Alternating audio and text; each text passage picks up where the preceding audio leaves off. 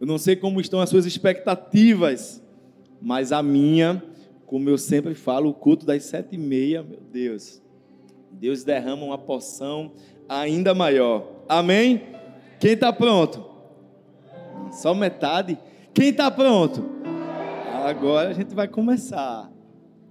E essa mensagem, na verdade, é um alerta. A palavra de hoje é um alerta que, se você ficar ligado, se você estiver conectado, vai mudar a sua vida. Amém? E o tema da mensagem de hoje é indesistível. É o que, pastor? Indesistível. Essa palavra nem existe. Não existe no meu e no seu dicionário, mas no de Deus existe. E a gente vai falar sobre ela hoje. Amém? Quem aqui, deixa eu te fazer uma pergunta. Quem aqui, quem aqui nunca desistiu de algo?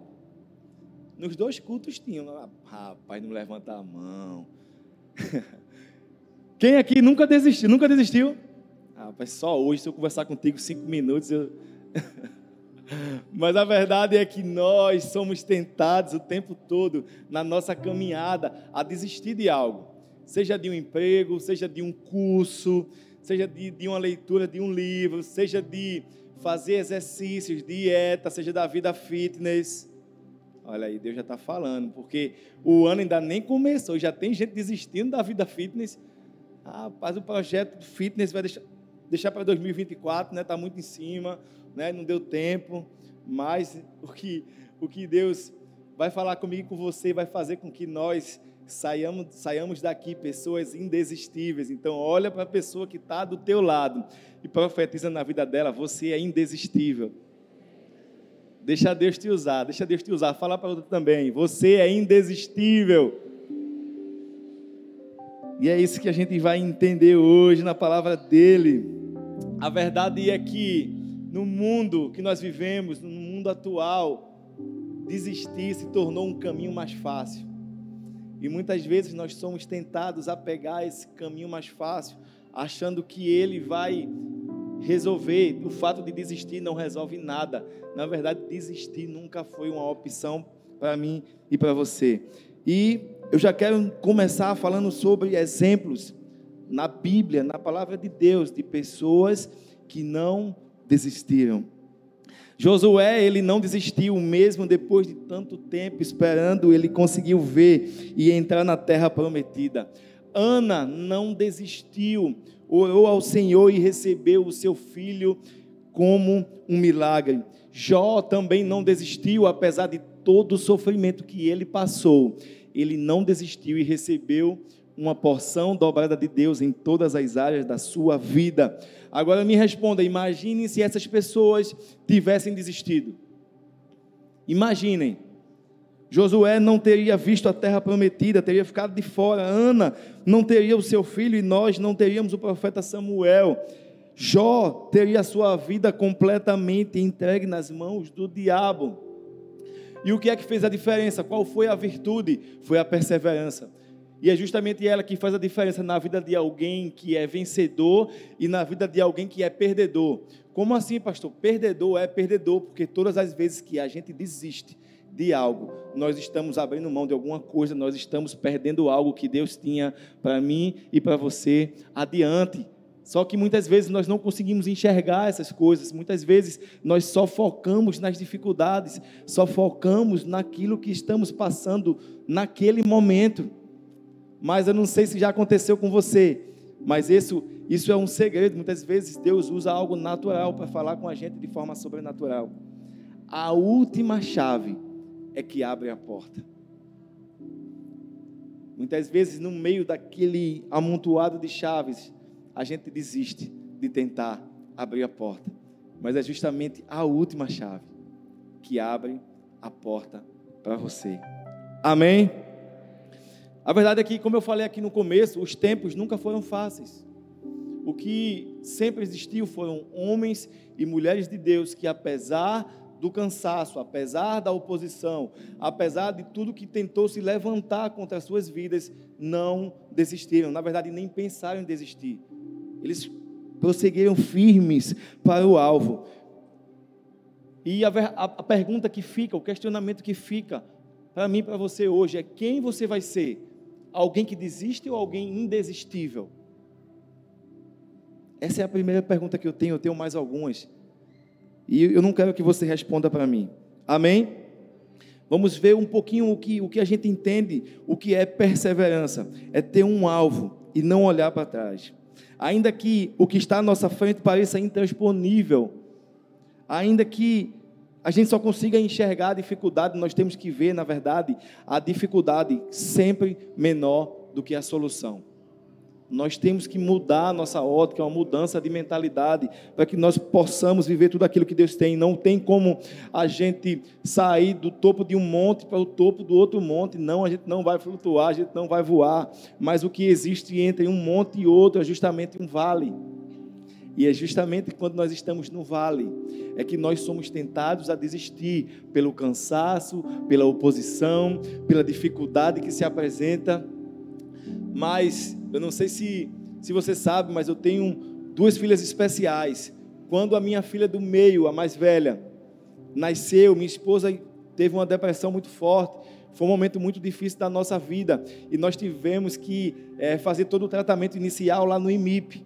E quando nós chegávamos naquele lugar, nós olhávamos para as crianças que estavam lá e a gente dizia assim: a gente não tem nada, a gente não tem dificuldade nenhuma. Isso que a gente está passando não é nada comparado ao que as outras pessoas estão passando aqui com essas crianças. É assim que a gente saía daquele lugar. Mas o nosso maior problema é que a gente não compara as nossas dificuldades com as dificuldades das outras pessoas. Porque, deixa eu te dizer uma coisa, se essa pessoa que está do teu lado pudesse te contar a dificuldade que ela está passando, meu Deus. Então olha para essa pessoa que está do seu lado e diga assim, nem te conto. nem te conto. Mas o nosso problema é que a gente quer comparar a nossa, a no, não a nossa luta com a luta do irmão. A gente quer comparar as vitórias do nosso irmão com as nossas. Aí a gente começa a dizer, não, porque só acontece comigo porque ele está vivendo isso, mas você não viu o processo que ele passou até chegar naquilo que ele está vivendo hoje. Talvez você não viu a luta que ele enfrentou, talvez você não viu que ele não desistiu para que tivesse vivendo isso que ele está vivendo hoje. E quando a gente faz esse tipo de comparação, a gente é tentado a desistir. Então nós precisamos entender, perseverar depois de tropeçar e cair. Nós precisamos dar maior valor às nossas pernas que nos sustentam do que às pedras que nos fizeram cair no caminho. É justamente cair, se levantar e prosseguir firme para o alvo. É completar a prova, aquilo que foi proposto vendo o invisível e crendo no impossível. Porque eu não sei se ninguém te avisou, mas o nosso Deus, Ele é o Deus do impossível. É o Deus que faz novas todas as coisas. É o Deus que é chamado de Senhor dos exércitos. Então Ele nunca perdeu uma batalha e não vai ser a sua que Ele vai perder. Amém? Se for para o Senhor, celebra mais forte.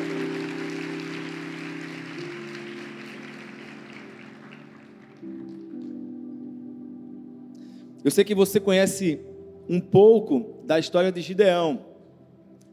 E Gideão não, não foi fácil no começo, quando ele foi chamado, mas aqui a gente já vai se apegar a uma fase adiantada da vida de Gideão, onde, na sua mais importante e mais difícil batalha, ele já estava muito cansado, junto com os seus 300 valentes, eles já tinham matado mais de 120 mil soldados inimigos, ou seja, ele já estava esgotado, completamente cansado, e ele foi tentado a desistir justamente nesse momento, quando ele viu que os dois reis estavam fugindo, dois reis midianitas.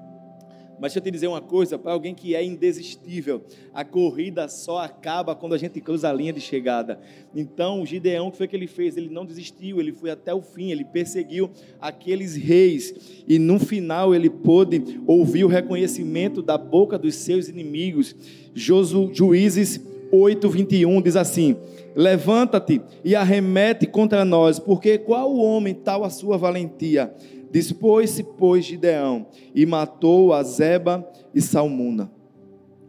Mas o que a gente não viu é que está lá no começo do capítulo 8, é quando é onde faz toda a diferença. Essa batalha não foi vencida no momento em que Gideão matou esses dois reis, essa batalha foi vencida muito antes. Veja o que diz lá no começo do capítulo 8 que depois de ter passado do Rio Jordão juntamente com os seus valentes, eles sentiam-se cansados, mas ainda perseguindo.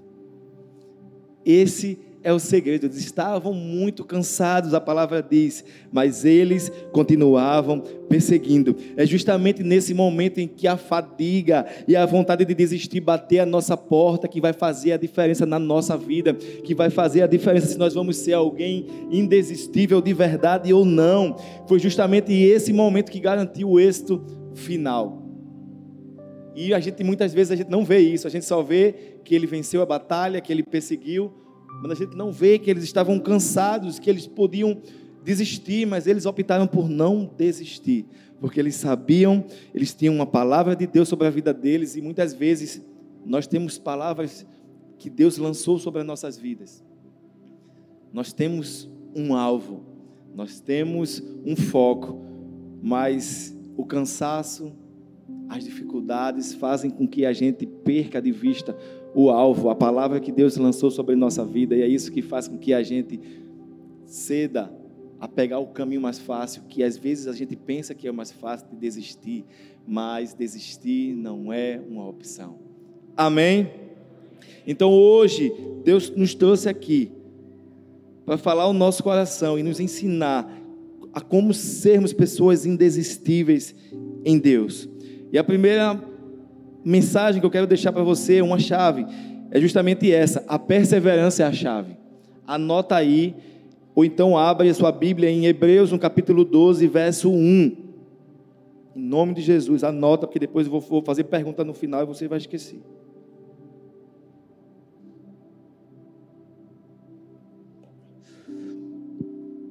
E diz assim: Portanto, nós também, pois que estamos rodeados de uma tão grande nuvem de testemunhas, deixemos todo o embaraço e o pecado que tão de perto nos rodeia e corramos com paciência a carreira que nos está proposta. Guarda essa palavrinha, paciência.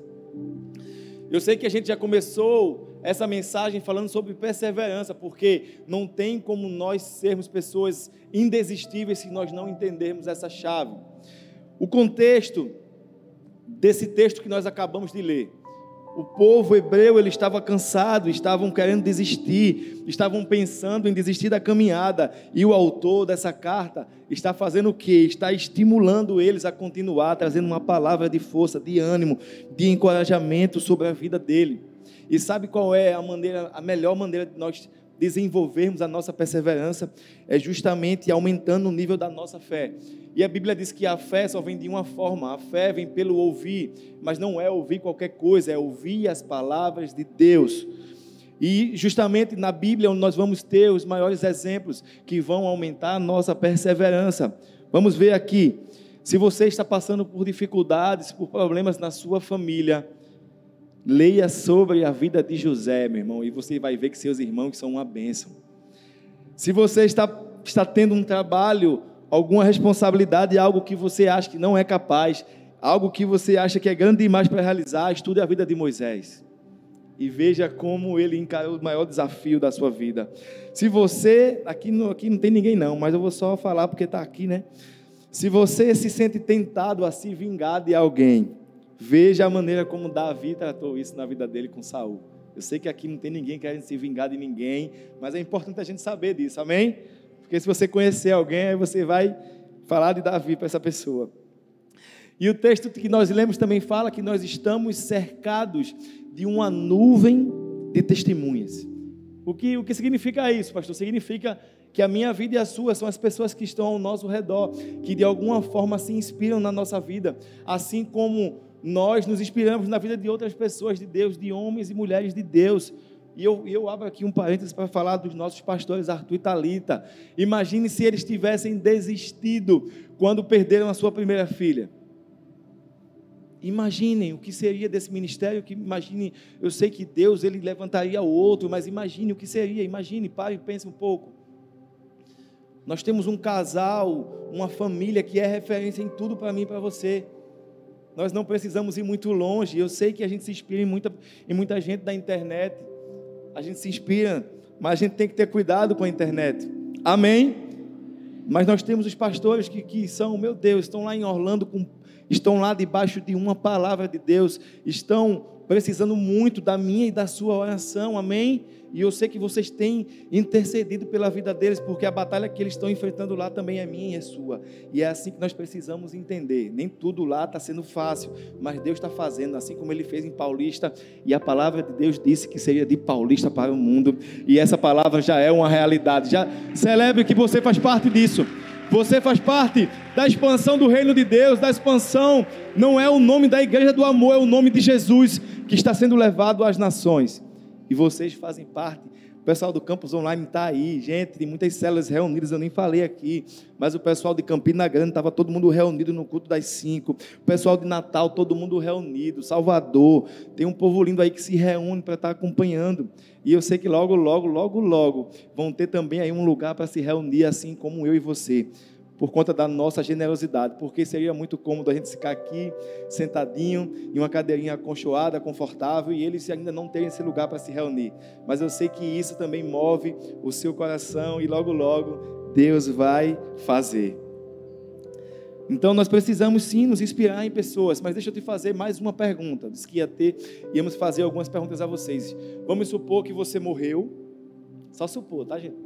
E que hoje é o seu sepultamento e que as pessoas que estão presentes só podem, só podem dizer de você uma marca que você deixou na vida das pessoas. Que marca seria essa? Que marca você tem deixado na vida das pessoas? Guarda a resposta para você. Amém? Sei que você vai ter muita coisa para pensar essa semana. E a gente está falando de fé, gente, falando de fé, e Deus tem falado tanto ao meu coração nesses últimos dias sobre fé. E quem estava aqui na conferência Connect? Cadê o povo do Connect? Foram dias especiais onde Deus ele fez algo lindo aqui. E o pastor Tiago esteve aqui com a gente e ele falou algo é, que mexeu muito comigo e me levou a refletir. Que quando ele falou justamente na, na passagem de, de Bartimeu, quando Bartimeu já se aproximou de Jesus, e Jesus fez uma pergunta a ele, dizendo: Ei, o que queres que eu te faça? E ele disse: Bartimeu sabia exatamente o que queria que Jesus fizesse. Mas e se Jesus perguntasse a mim e a você hoje: O que queres que eu te faça?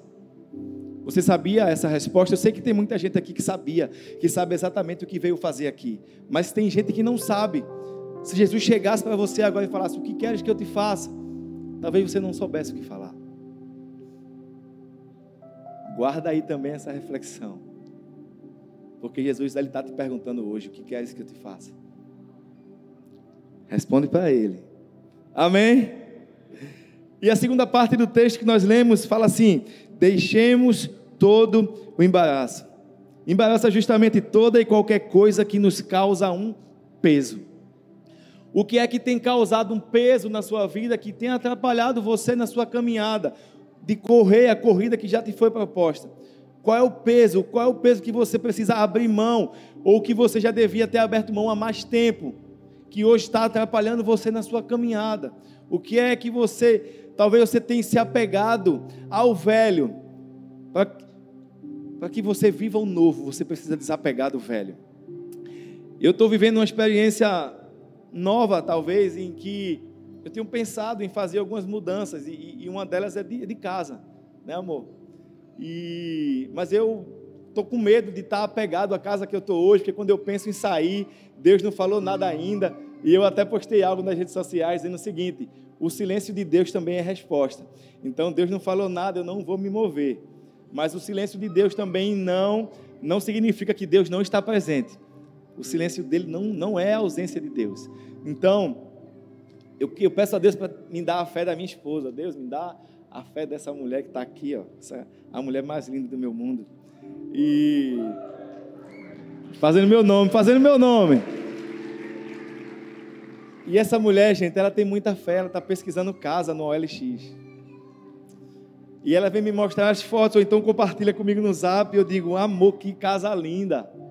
Só que as casas custam 2 milhões de reais. Ah, Jesus, mas não para por aí, porque ela, ela tem muita fé, gente. Ela vai lá no comentário e fala: gente, mas vocês estão querendo só vender, vocês não estão querendo alugar, não. Aí o pessoal, a gente aluga, tem gente que ainda responde.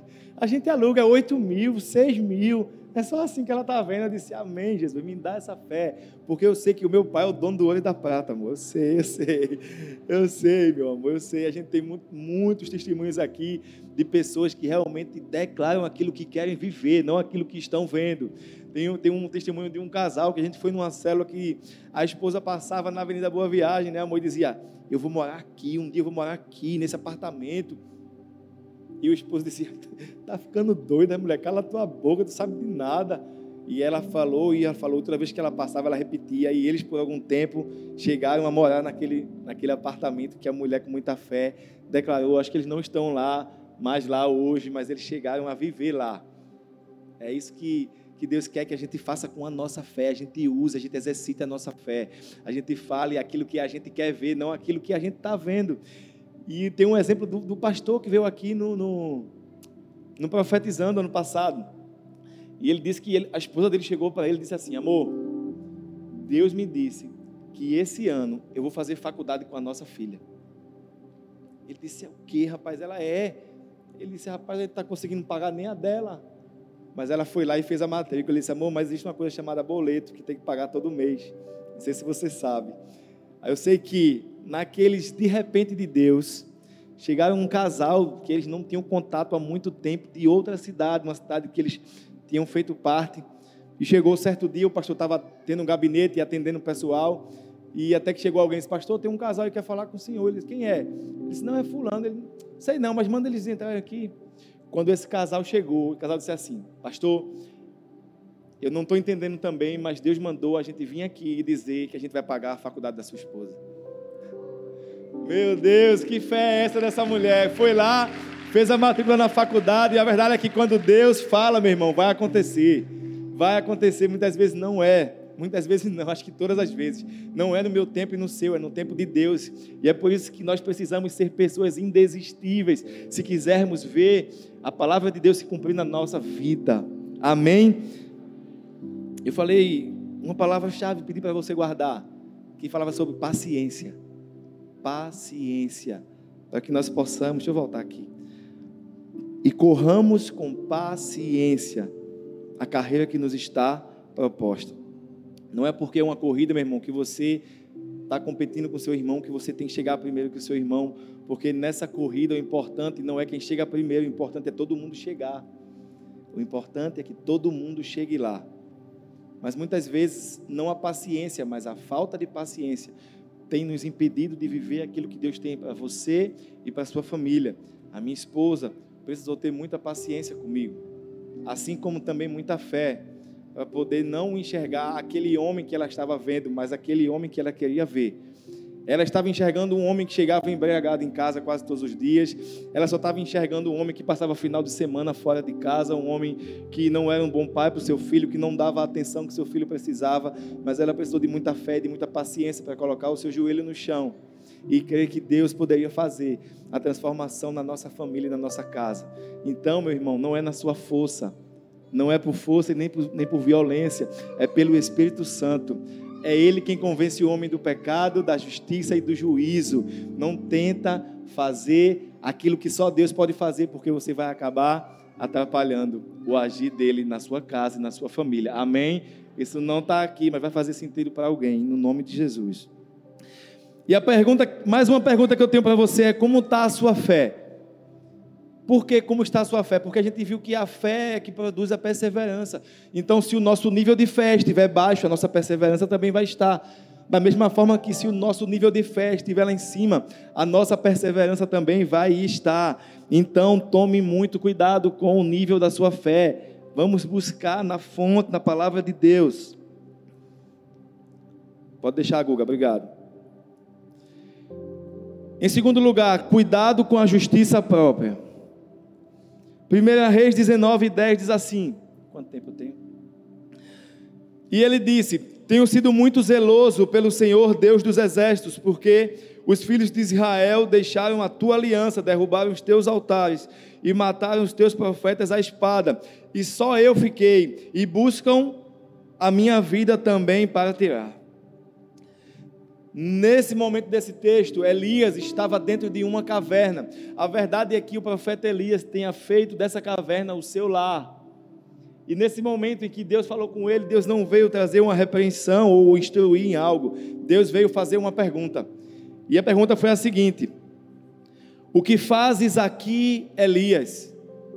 E essa, esse texto que a gente acabou de ler, em 1 Reis 19, 10, foi a resposta de Elias. Mas essa resposta não, não, disse nada, não quis dizer nada. Deus é onisciente, ele sabe de todas as coisas, ele sabia o que o profeta estava passando, mas o que é que ele fez? Ele refez a pergunta no versículo 13: O que fazes aqui, Elias? E o profeta começou a dizer: Ah, Deus, eu sei que. Ele, ele começou a falar que muitas pessoas tinham deixado o Senhor, que muitas pessoas estavam tentando matá-lo, que aquele povo tinha virado as costas para ele. Mas na verdade a gente sabe que só tinha uma pessoa querendo matar ele, que era Jezabel. A verdade é que muitas vezes eu e você somos, somos como Elias, quando nós tentamos agir com a nossa própria justiça. Nós começamos a, a endeusar os problemas, começando, começamos a achar que, os, que o nosso problema é maior do que o nosso Deus.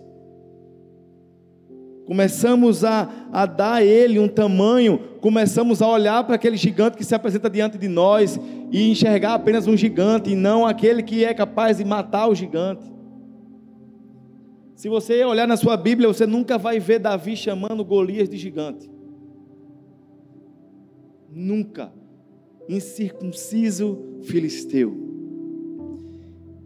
E Deus olha para Davi e diz: Onde é que esse menino vai? Ele foi ungido para ser rei, não foi matar gigante, não. Mas quando Davi ele, ele ele fala uma coisa, ele, você vem até mim com escudo, mas eu vou até você no nome do Senhor dos Exércitos. Foi ali que ele ganhou a batalha, porque não era no nome dele, era no nome de Jesus, meu irmão. Ei, não é no seu nome, não é com a sua justiça, é a justiça dele que faz toda a diferença. Deixa eu te dar um exemplo de como a gente age com a nossa justiça e quando a gente age com a justiça de Deus. Vamos supor que você está no seu trabalho e por algum, em algum momento que aparentemente não é culpa sua, o seu chefe chega e chama a sua atenção. Eu sei que ninguém gosta de ser chamado a atenção, eu não gosto de ser chamado a atenção, e muito menos quando eu sei que estou certo. Amém? Mas o seu chefe chamou a sua atenção no trabalho. O que é que você faz? Quando você quer agir com a sua justiça, você fica com raiva. Você muitas vezes quer pedir demissão, você muitas vezes se revolta, quer fazer uma rebelião, você fica com raiva. É dessa forma que você age, age com a sua justiça. Mas quando você inverte, quando você troca pela justiça de Deus, sabe o que você faz? Nada. É o que, pastor? Eu estou certo, eu sei. Eu sei que muitas vezes a gente se entristece por saber que a gente foi chamado a atenção injustamente. Mas ei, entenda uma coisa: quando a gente age com a justiça dele, a gente entende que é ele quem nos justifica. Não precisa a gente dizer nada. É ele quem vai justificar a mim e a você. Essa é a diferença de quando a gente age com a justiça dele. Eu sei que muitas vezes e não vai mudar isso até Jesus voltar, em nome de Jesus. O povo fala da igreja do amor. É normal. Porque se não falar, tem alguma coisa errada com o nosso evangelho. Ah, pastor, a igreja do amor foi evangelizar no carnaval. Foi evangelizar no carnaval. Vai ver a vida de quem está falando, tá, quem tá falando isso, não está fazendo nada. Quem está falando isso não está fazendo absolutamente nada para Deus, nada de relevante para Deus. E os jovens foram lá com muita ousadia levar o nome, levar o nome de Jesus, vidas foram salvas e foram alcançadas lá no galo da madrugada. Meu irmão, se você não pode ir fazer melhor, fica na tua. Fica na tua e o povo vai falar, vai comentar, ei, não vai lá na rede social defender não. Não vai lá não, eu sei que é difícil, mas não é a gente que se justifica, é ele quem nos justifica. Não esqueça disso jamais, eu sei que é muito difícil.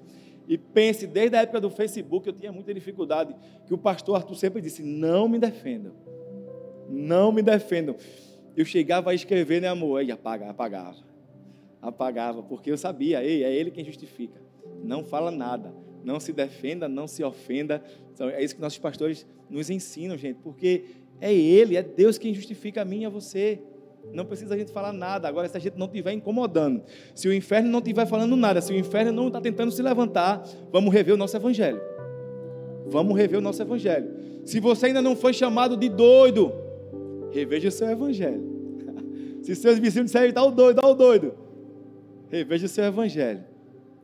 Se você não passou na rua da sua casa, está tudo ruim, está chovendo, está molhando, está pingando tudo dentro de casa, e você está lá. E Isso é ser doido por Jesus, meu irmão. Isso é ser doido por Jesus. Ninguém vai entender porque é a paz que excede todo entendimento. Amém? Vamos continuar. E ele fala também na segunda parte do texto: Só eu fiquei. O profeta Elias, ainda que não fosse a sua intenção, ele passa uma ideia errada de que era indispensável na obra de Deus. Ei, esse é o principal risco, o principal perigo da justiça própria. É a gente se achar indispensável na obra de Deus. É a gente se achar insubstituível na obra de Deus. Ei, deixa eu te dizer uma coisa. Quem estava aqui de manhã foi o Wendel, agora de noite é Tiaguinho. Deus abençoe pelo dom e pelo talento que eles têm. Mas ele tem plena ciência de que se ele não tivesse aqui, ia ter outra pessoa melhor do que ele tocando. Se eu não tivesse vindo hoje, ia ter alguém melhor do que eu pregando aqui. Nós não somos indispensáveis, o único indispensável é o Espírito Santo de Deus. E todas as vezes que nós nos sentimos indispensáveis no ministério, nós estamos dizendo: Ei Deus, dá licença aqui do trono, deixa eu sentar, que sou eu que vou governar minha própria vida. Cuidado com o sentimento de que é indispensável na obra de Deus. Amém? Amém ou não amém? amém. Espero que você tenha entendido. Então a gente tem que parar de fazer o trabalho de Deus, porque quando a gente tenta fazer isso, a gente vai se cansar, a gente vai ser tentado a desistir, a, se, a parar no meio do caminho, porque nada vai dar certo, porque tem coisas que só Ele pode fazer. Deixa eu abrir aqui mais um parêntese de pessoas que estão há muito tempo, até líderes de célula. Quem é líder de célula aqui? Muitas vezes você está se sentindo cansado na sua célula porque você está tentando carregar todo mundo nas suas costas. E isso não é evangelho. Isso vai fazer com que você se canse e que você desista também. Você não tem que carregar todo mundo, porque é o Espírito Santo que convence. Você tem que falar de Jesus, falar do amor de Jesus. Você tem que compartilhar você tem que convidar as pessoas para a sua célula, convidar as pessoas para o culto, lançar uma palavra de encorajamento. Esse é o seu papel. O de convencer é do Espírito Santo. Não tente fazer o papel dele, que você vai se sentir cansado e você vai ser tentado a desistir no meio do caminho. Amém? Eu conheço muito líder de célula que fechou a célula porque se cansou. Célula não é algo cansativo. Célula é algo leve, é algo que é prazeroso. É quando chegar no dia da célula você dizer: hoje é o melhor dia da semana, porque hoje é dia de célula. Esse é o sentimento, esse é o sentimento correto que um líder de célula tem que nutrir. Ei, hoje é o melhor dia da semana porque é dia de célula. Esse é o sentimento. Se está pesado, você está fazendo alguma coisa errada. Está querendo fazer tudo sozinho? Ah, eu sou indispensável.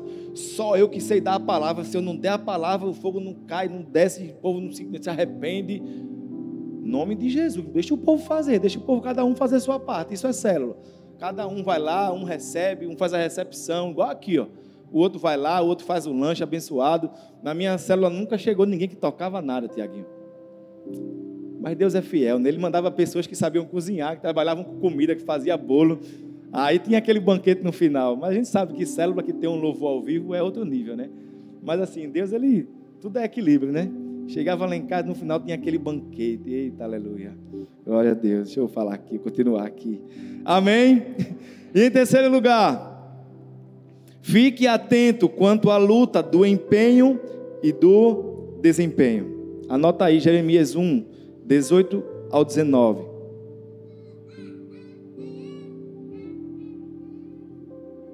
Está acabando. Diz assim: Porque eis que hoje te ponho por cidade forte, e por coluna de ferro, e por muros de bronzes, contra toda a terra, contra os reis de Judá, contra os seus príncipes contra os seus sacerdotes e contra o povo da terra.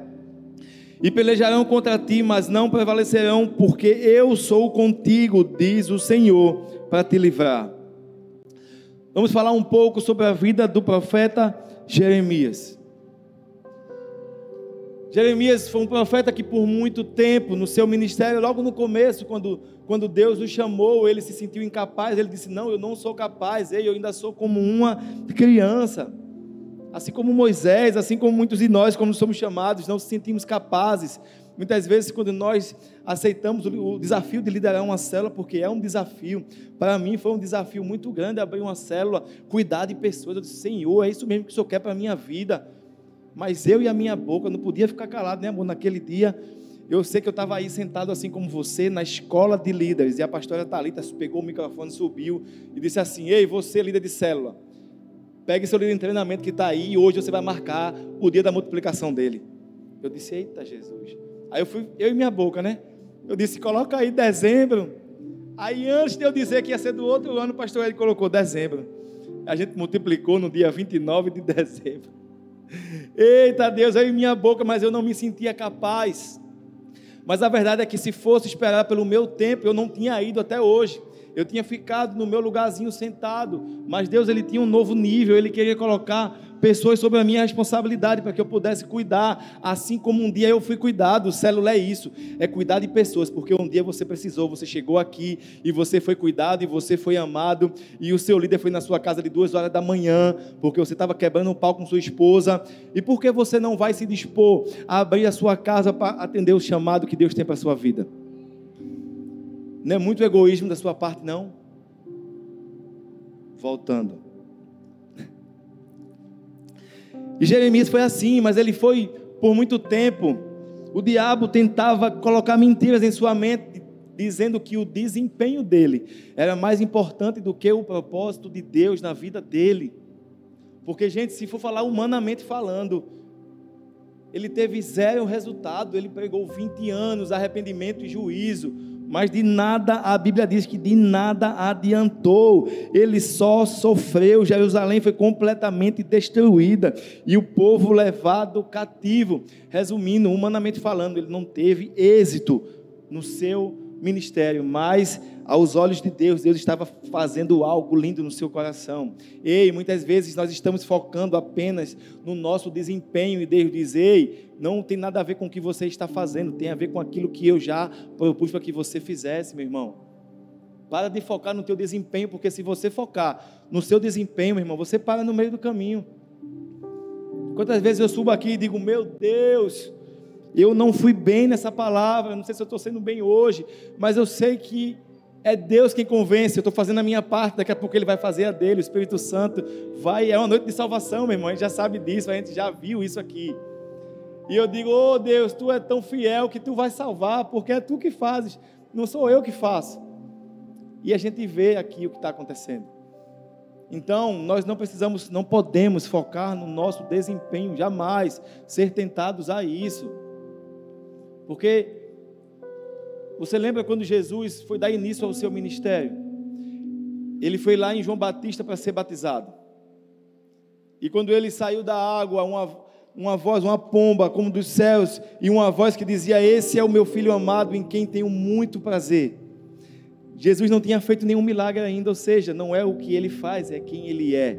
é. Não é o que você faz, é quem você é, que dá prazer ao seu Pai, que dá prazer a Deus, é o que faz com que ele continue acreditando em você, acreditando na sua vida, no chamado que ele tem para cada um de, de nós.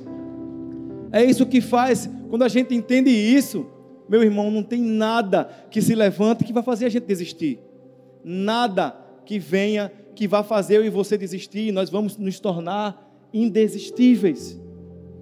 Olha para a pessoa que está do seu lado e diga: seja indesistível. Fala com mais convicção para ele acreditar. Amém. Agora ele talvez tenha se convencido. As coisas não foram fáceis para ele, tanto que ele escreveu um livro chamado Lamentações. E é justamente nesse livro onde ele expõe a sua frustração com Deus, com o povo, com a sua falta de resultados, com a sua vontade de desistir por muitas vezes. Mas sabe o que fazia com que ele não desistisse? Veja o que diz lá em Jeremias, no capítulo 20, verso do 8 ao 9. Porque sempre que eu falo, tenho de gritar e clamar violência e destruição porque a palavra do Senhor se tornou como um opróbrio diante de mim, e ludíbrio todos os dias. Quando pensei, não me lembrarei mais dele, e já não falarei mais no seu nome, então isso me foi como um fogo ardente no meu coração, encerrado nos meus ossos. e já desfaleço de sofrer e não posso mais. Foi a paixão, aquela chama que Rudimar falou aqui no começo, que muitas vezes muitos de nós somos tentados a achar que aquele, que aquele fogo não existe mais, aquela chama que queimava, aquela, aquela chama do primeiro amor não queima mais. Ei, hoje Deus trouxe você aqui para reacender essa chama, para fazer com que você não desista da caminhada que Ele tem para você, para fazer com que você prossiga firme para o alvo. Ele é o alvo, nosso alvo é Cristo. E se você não desanimar, você vai alcançar. Fica de pé no teu lugar para parecer que está acabando.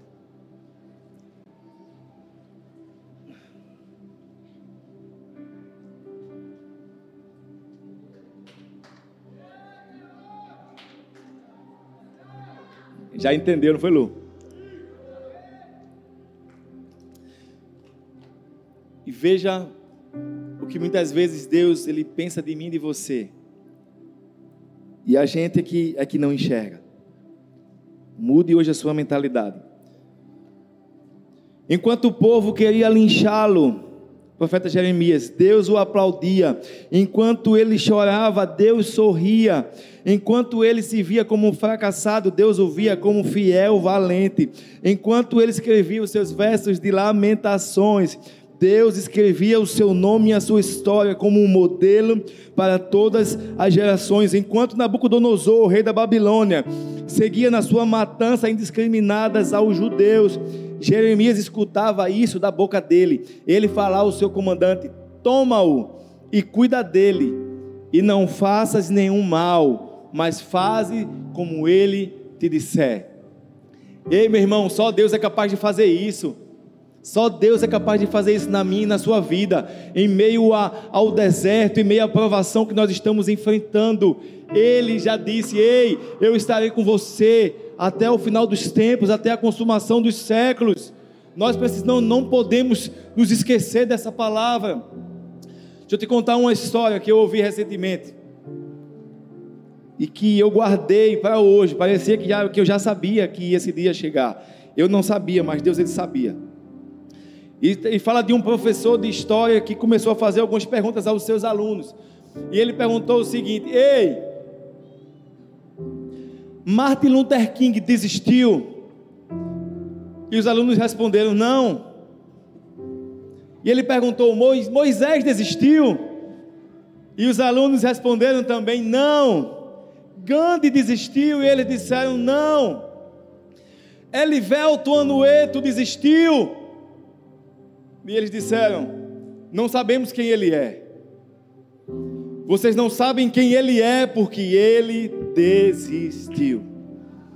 E é isso que Deus fala a mim a você, ei, sejam indesistíveis, porque ninguém vai se lembrar de quem desistiu. As pessoas vão se lembrar justamente daquele que, apesar de caído, se levantou e continuou a caminhada. Todas as vezes que você estiver caído, ei, lembre-se que Deus ele te levanta e te faz, ei meu filho, continua firme. Ei meu filho, não desiste da célula. Ei meu filho, não desiste dessa caminhada. Ei, eu estou com você. Eu estou aqui, sou eu que te sustento.